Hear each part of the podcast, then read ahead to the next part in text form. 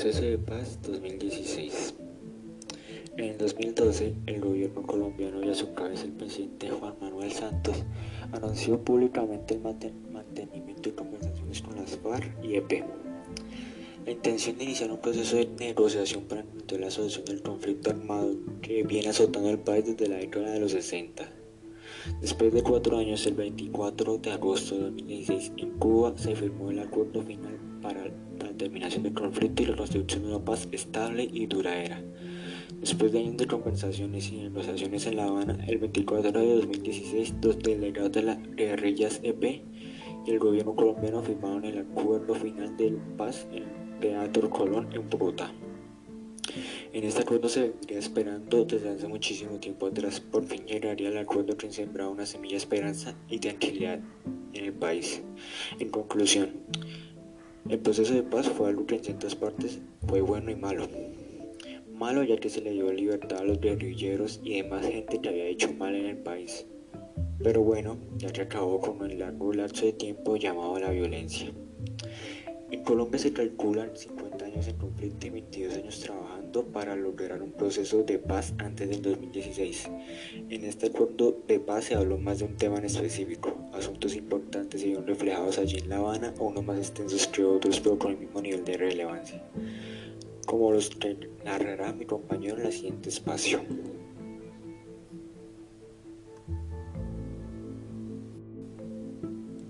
La política de desarrollo agrario integral. Este tema es muy importante porque principalmente busca los beneficios para el campo y sus habitantes. Esto incluye un fondo para el campesino sin tierras y la formalización de la propiedad. A la vez se ofrece una especie de protección hacia ellos y sus terrenos. Todo esto y más viene sumado a una promesa de mejorar la economía del campesino. La participación en la política. Este punto busca fortalecer la participación de los ciudadanos en la política, los asuntos públicos y la construcción de paz. Así ingresa la población en este tema para lograr nuevas voces con el objetivo de romper el vínculo entre la política y las armas. Para este se fomenta la participación en votaciones y la transparencia en la misma. Además, se ofrece el fortalecimiento de los medios de comunicación comunitarios, institucionales y regionales. Batallas contra el narcotráfico. Se dará el consumo de drogas en un enfoque de salud pública que intensifique la lucha contra el narcotráfico. Se piensa crear el Programa Nacional Integral de Sustitución y Desarrollo Alternativo de mano de las comunidades afectadas y las autoridades nacionales. Además, se creará una estrategia integral para desarticular y judicializar a las redes del narcotráfico y se fortalecerá la lucha contra el lavado de activos en todos los sectores de la economía. Apoyo a víctimas del conflicto. Este sistema integral está compuesto por diferentes mecanismos judiciales y extrajudiciales que buscan alcanzar la convivencia, la reconciliación, la no repetición y la transición del conflicto armado a la paz. Se crea una comisión de la verdad, es un órgano temporal que contribuye a los derechos de la víctima, pero no a administrar justicia. Final del conflicto.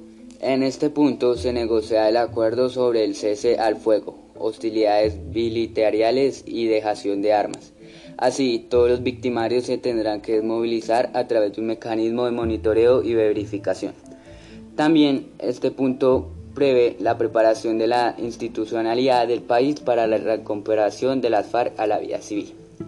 En mi, en mi conclusión, pienso que este acuerdo de paz no sirvió para nada, se perdió el tiempo haciendo este acuerdo, ya que si miramos bien, la guerrilla sigue haciendo de las suyas. Al principio de todo este proceso, en este proceso pensamos que todo iba, iba a ir bien, que, íbamos, que nuestro país iba a entrar en paz, pero al pasar el tiempo nos dimos cuenta que no iba a progresar como lo dije, la guerrilla sigue haciendo atentados, sigue matando, sigue secuestrando y sigue haciéndose de las suyas.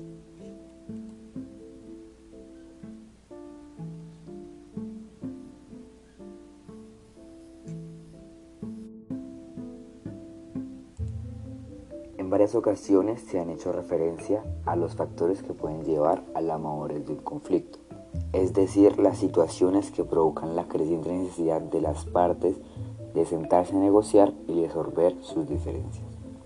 Cuando son conflictos complejos y de mucho tiempo y ninguna de las partes logra una victoria definitiva, aumentando los costos de mantener la confrontación sin lograr una escala decisiva o una salida, como había sido el caso en nuestro país. Cuando los esfuerzos por administrar el conflicto no son suficientes y por eso se tiene una sospecha de graves lesiones por las partes.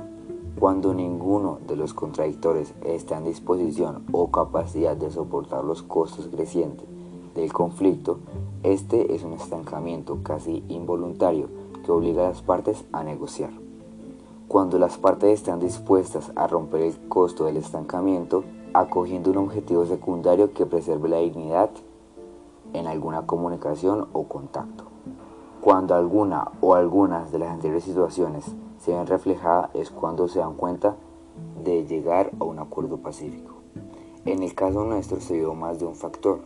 Primero ambos bandos aceptaron la imposibilidad de lograr una victoria militar contundente que termine en la confrontación y por lo tanto continuar el conflicto no solo sería costoso, sino que prolongaría la lucha por años, haciéndola cada vez más insostenible.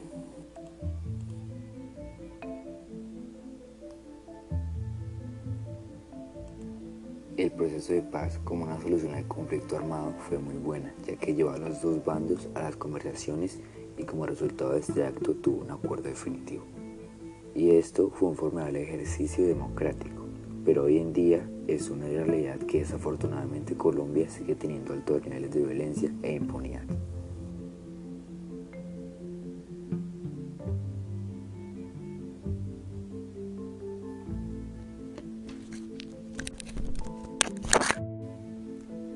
Después de haber hecho una especie de tour por lo que fue el proceso de paz y lo que abarcó, nos trasladaremos a la pregunta, ¿qué pasa con ese proceso hoy en día? Ya pasaron cuatro años donde la guerrilla de las FARC aceptó dejar sus armas gracias a un pacto con el gobierno colombiano, pero aún en el gobierno de Iván Duque como, como que se siguen denotando algunos detalles o causas de aquel acontecimiento. Hay una confusión, por decirlo así, porque los que entonces eran comandantes de la guerrilla son ahora senadores, los que fueron negociadores del acuerdo de paz anunciaron su regreso a las armas. Los que rechazaron el pacto en el plebiscito de 2016 son ahora los encargados de implementar el acuerdo. Han pasado varios cambios notables desde que alias Timochenko y el expresidente Juan Manuel Santos firmaron, firmaron aquel acuerdo. Pues pese al supuesto trato, la violencia sigue. Sigue sacudiendo muchas zonas de nuestro bello país. Se sigue derramando sangre a manos de los mismos que hirieron nuestra nación por más de medio siglo. Cambios como el que aclaró el entonces presidente Juan Manuel Santos en el 2016. Dijo así, gracias al acuerdo que se firmó hace tres años, los colombianos pasaron de marchar en contra de secuestros, de marchar en contra de secuestros, tomar tomas guerrillas y minas antipersonal a marchar por más oportunidades y un mejor futuro. Una paz imperfecta siempre será mejor que una guerra perfecta. Esto fue lo que dijo el presidente Juan Manuel. Que en parte sí es cierto, pero como está dicho anteriormente, la violencia continúa y muy, segura, muy seguramente va a seguir continuando. En algún momento en una entrevista a, a un periodista, creo, eh, se dijo lo siguiente, dijo, el país percibe que el proceso de paz no está siendo implementado. El gobierno dice estar comprometido con, con, el cumplimiento de algunos puntos y tiene objeciones a otros, pero la mayor parte de los compromisos asumidos no están siendo llevados a cabo. Y así es como realmente se define. La esperanza en nosotros los colombianos aún sigue en pie, pero cada vez se va anulando más y más. La violencia es algo sobresaliente, lo querramos o no, en este país. Desde un siglo atrás, cuando empezaron las cosas malas, poco a poco hasta hoy en día.